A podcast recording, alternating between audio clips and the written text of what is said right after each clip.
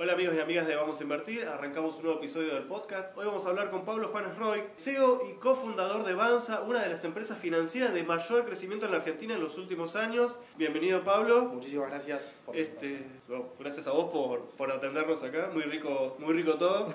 este, bueno, vamos a hablar un poco de tu carrera y de esta gran aventura que es Banza, ¿no? Eh, vos tuviste mucha experiencia eh, en, otras empresas financieras como es Consultatio, en la cual fundaste la primera fintech de Argentina y ahora estás en, este, este, esta nueva aventura que es Banza. Correcto, Banza es una nueva aventura, eh, ya es un proyecto realidad, digamos, ¿no?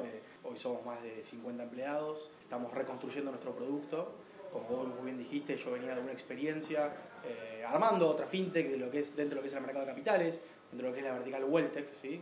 en, lo que es el universo FinTech. Y, y Banza fue un nuevo desafío, ¿no? un nuevo desafío de ir más allá con un proyecto regional, con un proyecto de traer a más personas al mercado de capitales y lograr que todas las personas en América Latina puedan convertir sus ahorros en inversiones. Y eso es en lo que estamos trabajando ahora, eh, en el momento en que además le estamos agregando otros features para que más personas se puedan sumar a esta, a esta, a esta linda locura que es Banza. Como decimos, Banza, una nueva aventura y también una, una revolución, veo que pusieron ustedes en sus redes sociales en sus frases, revolucionar la forma de ahorrar, de invertir. Eh, fuera de cámara estábamos hablando de este viejo modelo del mercado de capitales y hacer algo más moderno, más, más accesible y más entendible ¿no? para todas las personas en Argentina. Realmente es así, porque hay tres pilares fundamentales. ¿no? El mercado de capitales tradicional, digamos, lo que es la infraestructura, la tecnología sobre la cual eh, trabajaba, eh, realmente estaba como pasada de moda ¿no? y faltaba una vuelta. Entonces, dentro de lo que es fintech, la parte tech vino a pisar el acelerador en eso para realmente transformar, ¿no? Eh, después tenés la parte de educación financiera, en donde transformar ¿no? o traducir el contenido eh, es realmente un desafío y poder llegar a cualquier persona es lo que nosotros hacemos o intentamos hacer todos los días y creemos que lo logramos con mucho éxito. Y la parte de revolucionar tiene que ver con esto de transformar esos paradigmas antiguos o realmente romperlos para que cualquiera se dé cuenta ¿sí? de que ahorrar es posible para todos. Desde tan solo dos pesos, una persona hoy puede ahorrar en un fondo común de inversión. Eso es gracias a la experiencia de usuario, eso es gracias a la tecnología. Es decir, los activos del mercado de capitales tradicionales ya no son para pocos y ya quedó en el pasado ese preconcepto de que eso era para personas con mucha guita ¿sí?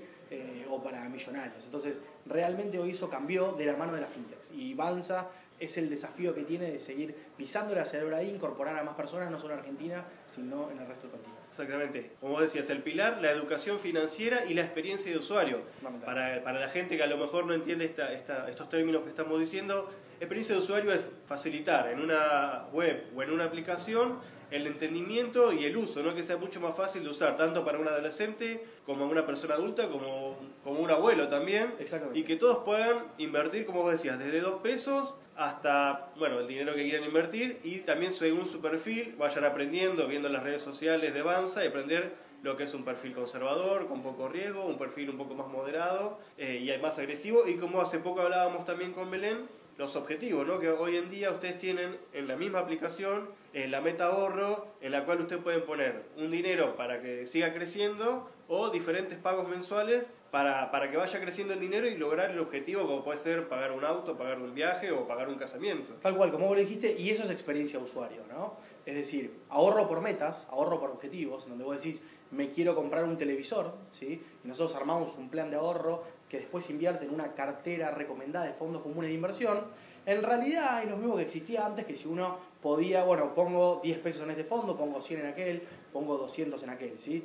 La experiencia de usuario lo que viene a traerle, vale la redundancia a los usuarios, es una manera mucho más sencilla, mucho más ágil de poder hacer eso mismo, pero de una manera amigable, por así decirlo, con una interfaz de usuario atractiva, ¿sí? con pocos pasos, en donde la colorimetría, los colores, el wording, digamos, las palabras, cómo uno se dirige, tiene mucho que ver más con la cotidianeidad o con lo que los usuarios esperan, no formularios eternos, no muchos pasos, no lenguaje difícil, sino hacerlo de verdad simple para que, como vos muy bien dijiste, desde un chico de 18 años hasta un abuelo de 80, tenemos clientes en todas las provincias y de todas las edades, puedan invertir como antes lo hacían por ahí un nicho muy chiquitito de personas. Claro, exactamente. Facilitando el acceso a los fondos de inversión y, también sacando un poco la complejidad de tener que andar eligiendo una acción, que igualmente lo pueden hacer a través de Banza, pero sacamos la parte técnica del análisis de si sube, si baja, y a lo mejor con el asesoramiento de un profesional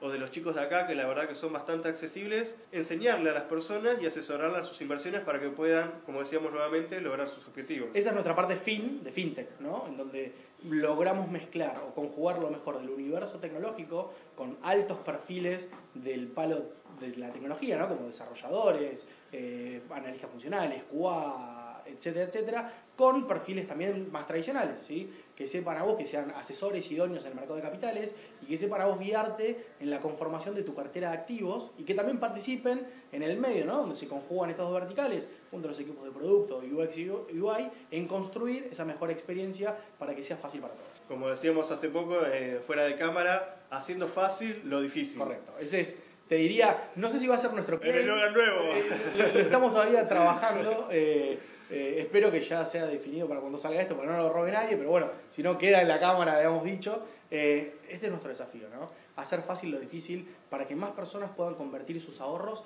en inversiones, para que realmente se dé a conocer una nueva manera de ahorrar, que no es dejar la guita en la caja de ahorro, que no es abajo del colchón, ¿sí? Con el plazo fijo que no le gana la inflación. exactamente, entonces poder invertir en un fondo común de inversión de cobertura SER, poder también apostar a otras cosas o una cartera manejada por un equipo de profesionales que tengan que ver con aspiraciones personales o en CDRs que sigan aspiraciones tuyas si tenés con compañías verdes o porque te gusta invertir en compañías tecnológicas. Entonces, poder nosotros seguir construyendo mejor producto para ese tipo de, de usuarios que hoy encuentran una barrera a la hora de manejar sus finanzas personales y como repito siempre hasta el cansancio, poder de una vez por todas convertir sus ahorros en inversiones. Exactamente, como decíamos, facilitando el acceso al mercado de capitales, a las inversiones y a una forma de revolucionar, como decíamos nuevamente, revolucionar, e la forma de ahorrar, invertir para que las personas en Argentina puedan lograr sus, objetivos. Pero hablando de Argentina, ahí te tengo que consultar porque el contexto actual está bastante complicado, tenemos bastante inflación y estas normas últimamente también del BCRA que eh, a lo mejor puede llegar a confundir a las personas ¿no? en el acceso a, su, a sus CDRs o a su, o a su dólar ahorro. ¿Qué opinás vos de estas medidas? Yo creo que son temporales para tratar de paliar, eh, solucionar algo, pero ¿qué opinas de estas medidas? Como vos muy bien dijiste, son temporales creo que no resuelve la cuestión de fondo. ¿sí? Tampoco hay que dejar de lado que no solo Argentina está en una crisis, sino que el mundo está en una crisis también. Eh, la industria fintech hoy también está pasando por un momento movido, donde muchas billeteras virtuales también están cerrando, etc. Eh, ¿Cuál es lo importante acá? Es el rol, obviamente,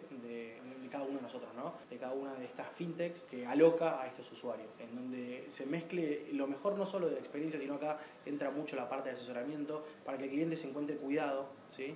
y lo podamos acompañar en estos vaivenes que hoy estamos viviendo no solo a nivel local, sino a nivel internacional. Con respecto a las medidas, bueno, la realidad es que siempre es necesario un ente regulador. Eh, yo no estoy en contra de los entes reguladores, sino por el contrario, me parece que es necesario su existencia, ¿sí? Eh, que en definitiva, y vos recién con la norma, me imagino, estás haciendo referencia a la norma ¿no? de los CDRs que se los otros días. Donde vos a, nivel, si querés, la parte tech, digamos, de, la fintech, tenés que ir corriendo, cambiar tu producto. Eh, las correas tecnológicas. Las correas tecnológicas a las 3 de la mañana, un fin de semana, para adaptar tu aplicación, etcétera, para que el lunes los usuarios vuelvan a tener esa experiencia que vos les habías ofrecido. Y te tenés que adaptar. Pero la realidad también es que el rol del ente regulador tiene que ser un rol de árbitro, ¿no? Yo siempre digo lo mismo, es ese árbitro que te pone las reglas de juego dentro de la cancha, en donde todos podemos competir con las mismas reglas. No me gusta, no quisiera que exista un regulador, alguien que se meta dentro de la cancha, agarra la pelota con un cuchillo y te la pincha, ¿no?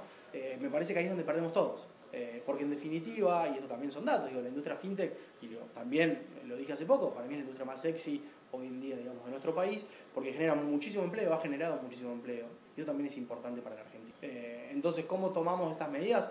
Como parte, digamos, de, la diaria de emprender en Argentina, ¿sí? Eh, y también, me parece que es interesante, y con esto cierro este concepto, siempre lo digo, que Argentina es el mejor sandbox, el mejor enero el mejor lugar de pruebas para cualquier MVP. Porque los argentinos estamos absolutamente, te diría, acostumbrados a saber lidiar con estos cambios de reglas de juego de un día para otro. Exactamente, como vos decís, enfrentar las adversidades, tirar para adelante y, lograr los objetivos nuevamente, ¿no? Hablando de tirar para, adelante, emprender y lograr los objetivos, ¿qué consejo le darías a, los emprendedores? Vos recién decías, es, Argentina es el mejor lugar para probar, para intentar cosas nuevas y salir adelante. ¿Qué consejo le darías a estos emprendedores o a estas nuevas fintech que están apareciendo eh, en, este, en este contexto que está atravesando el país? Que no le tengan miedo al fracaso. Se trata de levantarse todos los días con las mismas ganas eh, de enfrentarse a problemas todos los días, a veces inventarse los problemas en pos de seguir creciendo, ¿sí? pero no tenerle miedo al fracaso. Digamos, de eso se trata de emprender. ¿no? Emprender todos los días es un desafío, es una adrenalina constante, es una montaña rusa de emociones, en donde nos equivocamos, todos fracasamos, yo también he fracasado en el pasado, pero se trata de reinventarnos en el día a día, seguir construyendo, ¿sí? armar un buen equipo, el equipo es clave, eh, no marearse eh, en los egos, no creerse que uno es la compañía, en realidad la compañía es el equipo, la compañía la hacemos entre todos y las mejores compañías o las que triunfan son en, aquellas en donde el equipo realmente lo es todo. Y hoy en Banza es lo que estamos haciendo, transformar la manera en la cual todos los habitantes de América Latina pueden transformar sus ahorros en inversiones en equipo. ¿sí? Y en una estructura absolutamente horizontal en donde todos aportamos ideas para que eso suceda. como decimos, un, equipo, un objetivo y un propósito como lo es Banza de tratar de acercar las finanzas a todo el mundo. Es fundamental tener un propósito en la vida, creo, para todo, ¿no? Y nosotros lo hacemos esto realmente porque queremos trascender, queremos dejar una huella. Independientemente de que esto sea un negocio, tenemos un propósito que va más allá de eso. Eso es lo que nos motiva a levantarnos todos los días y venir con una sonrisa y a veces discutir entre nosotros y en esa discusión iterar y crear nuevos productos para que realmente podamos cumplir ese objetivo que nos propusimos. Bueno, la verdad que Pablo, impecable en la entrevista, abordamos creo que casi todos los aspectos de lo que puede significar ¿no? esta aventura de una empresa financiera, de dirigir una aplicación que facilita el acceso a todo el mundo en la Argentina. Nuevamente muchas gracias y bueno, esperamos en otra ocasión volver a contar con vos en el podcast de Vamos a Invertir. Muchísimas gracias por la invitación, las puertas de la casa abierta para cualquier otra ocasión. Gracias. Muchas gracias. Un placer.